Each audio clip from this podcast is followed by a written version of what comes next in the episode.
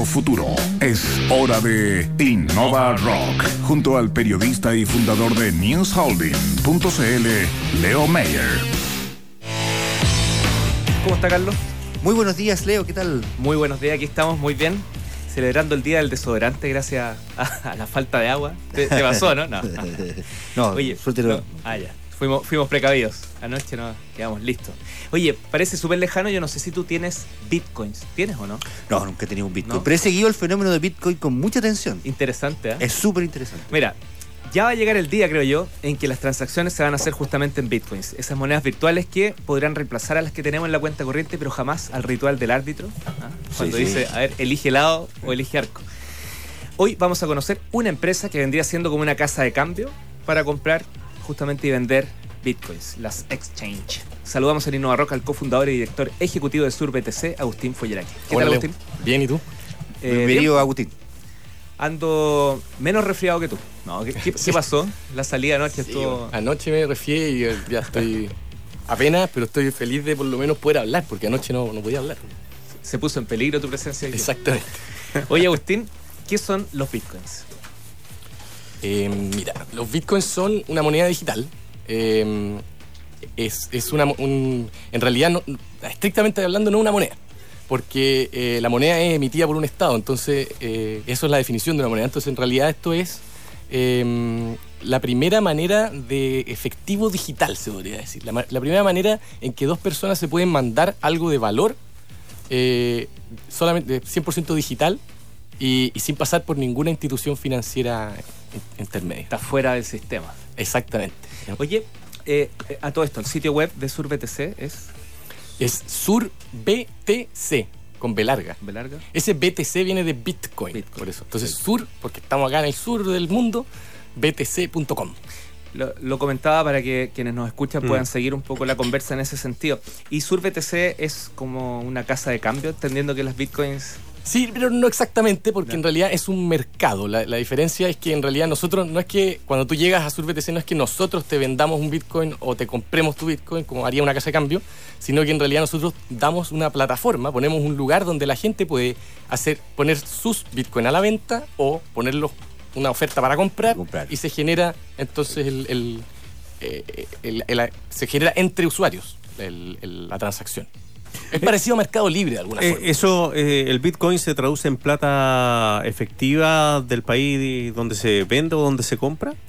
Eh, los Bitcoins tienen un precio porque hay una, la verdad es porque hay una demanda por ellos. O sea, la gente, hay, hay gente que quiere comprar Bitcoins, gente que quiere vender Bitcoins y si son más los que quieren comprar, entonces el precio sube. Es así de simple. Y mercados como este, como SurBTC, existen en todo el mundo. nosotros hacemos determina, en nuestros sitios se determina el precio en moneda chilena. Ahora está, en, este instante está 8.600, 8.361 pesos un Bitcoin. Eh, en realidad está a 836. Hay una, ah, perdón. Lo que pasa es que tú estás viendo ahí el, precio de, 0,01 Bitcoin. Y esa parte importante ah, es que uno puede dividirlo. O sea, eso es importante saber. Ah. No es necesario comprarse un Bitcoin entero. Es como el sencillo. Ah, sí, es como se puede. De hecho, se puede dividir en 100 millones de partes. Así de chiquitito. Cada uno. Cada, Bitcoin. Pero tiene una existencia física la moneda, ¿no? Tiene, hay, hay algunos que existen, ¿no? En o sea, mira, mundo. Estrictamente hablando, ¿qué es? O sea, si tú tenías un Bitcoin, en realidad y, mira, vaya a tener una aplicación probablemente billetera en, tu celular. Sí, Pero si mirarais dentro de la aplicación, ¿qué lo que hay es un eh, como un número, una, serie de números. ¿cachai? Es como un blockchain. Una clave. Eso es lo que. no, no, no, no. El blockchain es otra cosa, nada que, eh, que es donde. El blockchain es donde. Se alojan. Donde vive, claro, toda la información de cuáles de estas series de números tienen cuánto monto, ¿cachai? Es como el. El blockchain es como el es como la hoja de cuentas de, de Bitcoin. Agustín, si alguien que nos está escuchando quiere tener, tú dices no, no, no compramos y vendemos, funcionamos como mercado, pero ¿qué, hace la, la, persona que está escuchando y que va al sitio web y dice, va? Bueno, para efecto de una persona, eh, esto es como una casa de cambio, o sea, va, va, a entrar y va a decir, eh, primero va a tener que depositar plata para poder decir, tengo plata. Transforma, ah. O sea, en, el sitio primero tiene que tener plata y ahí dice ya, esta plata la quiero usar para comprar todos estos bitcoins, eh, a este precio si nadie está dispuesto a comprar, a vendérselo a ese precio, no, no, no se ejecuta nada, se queda esperando. Se queda esperando que alguien. Ah, Exacto. perfecto. Ahora, también puede decir, quiero comprarlo al precio que los tenga la gente ahí a la venta. Y lo compra simplemente. ¿Y todas esas transacciones son entre chilenos en SurBTC? o- No necesariamente. O sea, Ah. nosotros tenemos usuarios de otros países. De hecho, nuestra, nuestro exchange está abierto también en Colombia y por lo tanto tenemos muchos colombianos, pero también podría entrar un chino un, o cualquier parte, de cualquier parte. Oye, eh, ¿se está haciendo ya negocio importante en esta moneda? Eh, sí, se están haciendo negocios importantes. Eh, hay gente, por ejemplo, Wenceslao Casares, no sé si tú lo ubicas, el Mm, gallo que vendió sí, en sí. 500 millones de dólares Patagon al Banco Santander el año 2000. Eh, ese gallo se tiró con todo aquí al, al tema del Bitcoin, le- le- porque en el fondo es un, es un poco un visionario. Él vio antes de, de que Internet agarrara mucho vuelo, cachó este cuento. Y ahora él dice justamente, eh, me pasó lo mismo que con Internet. Una vez que leí sobre Bitcoin, entendí el Bitcoin, me pasó exactamente el mismo eh, efecto, sen- la misma sensación de va todo para allá. Está, está cambiando muy fuerte para ese lado.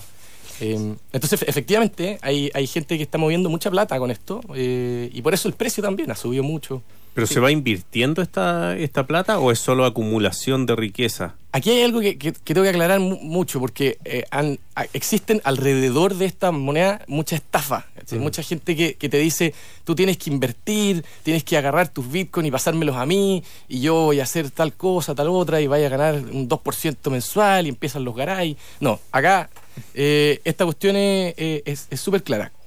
Tú puedes especular porque es como... Ah, ¿no es cierto? Soñar con que a lo mejor el Bitcoin va a subir de precio y entonces tú podrías comprarlo. Si crees que en una de esas ya la cuestión podría bajar, lo vas a vender. Igual que el dólar, en el fondo. Eh, ahora, lo que se hace con esos dólares, ¿cachai? Como que la gente de repente, como, como es una cuestión nueva, de repente confunde y cree que puede hacer cosas... Algunos datos que tú ahí me puedes confirmar o no. 600 mil dólares eh, recibieron de inversionistas chilenos y extranjeros para levantar SurBTC y Exacto, la Ya. empresa recibió ese... Y en marzo del 2017, solo ese mes, transaron ustedes cerca de 2 millones de dólares. Sí, sí, estamos muy contentos por eso, porque creció mucho. De febrero a marzo fue un, fue un golpe súper fuerte de crecimiento. Eh, hemos estado creciendo los últimos 12 meses al 25% mensual más o menos. Y, pero de febrero a marzo fue un 100%. No, no, no ¿Y el modelo de negocio es de comisión? Tal como... Eh, es una tarifa de servicio que se cobra por el monto que la persona transa. Exactamente, sí. O sea, eh, en el fondo es súper bajito, es como el 0,6 de, ese- de ese orden. Eh, entonces, ¿Y eso lo fija cada una de las empresas como SurBTC o es un estándar más bien mundial? no, lo fija cada uno, es, una, es un mercado absolutamente abierto y libre, digamos. Eh, podrían existir otras casas y más baratas o más caras. Perfecto. Oye, el, ¿y quiénes invierten más? ¿Empresas? ¿Personas? Yo diría personas, en general, eh, gente entre 25 y 35, o bueno, también hay mayores, pero como eh, ese es como el, el- el- y generalmente profesionales, sobre todo ligados a la tecnología, eh, como que, que se dieron la lata tal vez de entender toda esta cuestión, porque es complicada, o sea, si, si uno se mete como en, la- en las entrañas tecnológicas de cómo, cómo puede existir algo que no se puede copiar, eh, pero que se lo puede mandar a alguien, eh, y no se puede falsificar, es súper raro, pero si uno lo entiende, y eso me pasó a mí el año 2013, cuando la moneda estaba como en... eh, había subido a 250 y había caído a 120, una cuestión así, y era como, murió el Bitcoin, porque se cayó a la mitad de su precio. Y en ese momento yo empecé a, est- a estudiar esta cuestión y a leer, y, a le- y- y- y llegué al paper original que escribió un anónimo, que imagínate la cuestión loca, ¿cachai? La escribió un anónimo, la empecé a leer y me hacía todo el sentido del mundo. Encontré que estaba como, ¿sabes qué? Esta cuestión es- parece que es una genialidad, weón. Eh, y cambia, cambia como, cambia, eh, a partir del 2008, que, que fue cuando sacó esta cuestión, se inventó una cuestión nueva en el mundo digital, realmente nueva. Entonces, que es esta posibilidad de que el, valor digital se pueda eh, almacenar, que tú puedes almacenar en un pendrive, no sé, todos los millones de dólares que queráis en Bitcoin. ¿cachai? Estamos conversando con el cofundador y director ejecutivo de SurBTC, Agustín Folleraque. Agustín, em, ¿qué se puede comprar hoy con Bitcoin? Eh, mira, la verdad, pocaso. Eh, no hay demasiadas tiendas que hoy día acepten Bitcoin directamente. Eh, eso se entiende en parte porque eh, yo creo que es- esto es un efecto red. O sea, una vez que, la- es como el problema del huevo y la gallina, ¿no es cierto? Como no, como no hay mucha gente que tiene Bitcoin hoy día en su celular, no hay muchas tiendas que quieran aceptar Bitcoins. Y como no hay muchas tiendas que quieran aceptar, no hay mucha gente que tenga su Y, y como parte de la industria, ¿se te ocurre alguna idea? ¿Propones algo que podría ayudar? No sé si en Chile, a lo mejor es una mirada mucho más global para que esta industria... No, esto puede agarrar mucho vuelo si es que, de hecho, en Chile, si la gente eh, se decide a, a- a pagarse entre ellos, en el fondo. O sea, porque a veces uno, ¿no es cierto? Eh, le- no sé, no sabe hacer un logo, por ejemplo, y le encarga a alguien que le haga el logo y le puede pagar en Bitcoin. Y si, y si está en Concepción o está en Arica, o está, da lo mismo. ¿Cachai? No, no, no importa si está en Japón también. O sea, Y ahí pues, al pagarte en Bitcoin tú tenés que transformarlo a plata. Eh, no necesariamente, podéis guardarlo. O sea, el- Ah, la bueno, gracia claro. del valor del Bitcoin es que, es que se ha ido manteniendo durante el O tiempo. sea, finalmente es como el oro, como incluso. comprar oro. Muy parecido, sí, muy parecido al oro. La diferencia es que en el oro incluso tú tenés como un contrato con alguien, porque tú no Claro. tenés el oro metido debajo de la cama, ¿no? Claro, O claro. tenés como alguien que te lo está guardando. Acá tú tenés tu propio Bitcoin y nadie te lo puede como... Tenés tu propio oro transado y Exacto. enviado a, tra- a tu cuenta a tu cuenta de correo electrónico, a tu pendrive. Exacto, es como un oro cómodo, porque el oro tú podrías comprar oro y tenerlo debajo de la cama. Eh, y esta alternativa es una que lo puedes ver en el celular y mandarla rápido. Eso. Para, para las muelas no sirve. sí. No, Claro, no. Ahí estamos en un problema. Oye, nos preguntan si, como tú dijiste, se puede guardar en un pendrive. eh, ¿Te los pueden robar también? Ah, y si te roban el pendrive, sí, cagaste. Esa es la verdad.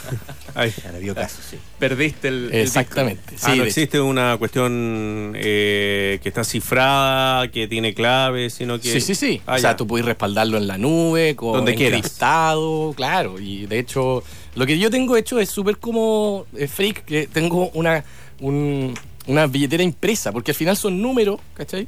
Entonces yo imprimí el papel y dejé uno en la caja fuerte en la casa de mi mamá y la ot- otra copia en, en- en mi casa por ahí. Mira. O- ojalá que no vayan a buscar a la casa de mi mamá ahora los bitcoins. Damos la dirección entonces. Agustín, 15 segundos exactos para que puedas mandar un último mensaje. Eh, yo el mensaje que haría es lo que estaba diciendo. O sea, yo creo que la gente puede perfectamente ir al sitio de surbtc.com, comprarse unos poquitos bitcoins para probar y de repente pagarse entre sí, de repente devolverse la chela que se, que, que- que se deben entre ellos eh, o, contratar algún servicio en el extranjero y pagarle en bitcoin. La gente ya empieza a conocer esta cuestión y en afuera se conoce aún más. Perfecto. Éxito y que vaya muy bien su Dale, PTC. Que te vaya bien. Muchas gracias por invitarme. Oye, alcanzo a pasar un aviso rápido. Sí, ¿no? dele, rapidito. Mañana conversamos con Ramón Heredia justamente de estos temas fintech. Él es el fundador de Digital Bank, así que ahí vamos a profundizar algunos temas conversados hoy con los bitcoins. El lunes 24 celebramos los tres años de Innova Rock y nos vamos Muy a una bien, ciudad sí, que. Carlos conoce muy bien, en Valparaíso. Vamos a hacer un programa 100% online al mediodía y el invitado es el autor del Kama Sutra de la Innovación. ¿Te acuerdas Sí, que estuvo sí, acá? Sí, verdad. Sí, Así que ahí de México Mexicano, a sí. Valparaíso. Gracias, Leo. Nos vamos pues. Sí, nos vamos con Eric Clapton. Buen fin de semana. Le vaya muy bien. Buen fin de semana. Chao.